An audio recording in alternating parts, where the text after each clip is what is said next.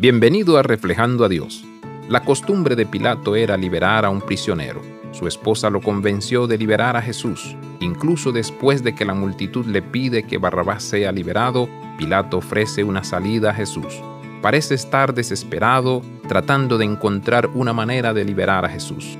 Finalmente, Pilato se lava las manos, declarándose inocente de la sangre de este hombre. Mateo 27-24. Curiosamente, si retrocedemos a la historia de Caín, escuchamos a Dios decir, desde la tierra la sangre de tu hermano reclama justicia. Génesis 4.10. El génesis de la humanidad y la muerte de Jesús, que es nuestro segundo Adán, están indiscutiblemente ligadas por los temas de la muerte y la sangre. Nuestro ADN está codificado hacia el pecado, la destrucción y la muerte.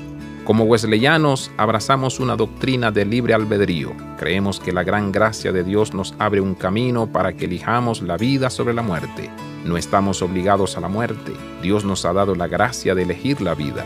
Frente a nuestro pecado, podemos lavarnos las manos o podemos pedirle a Dios que limpie nuestros corazones. Hoy elige la vida. Abraza la vida de santidad. Visita reflejandoadios.com.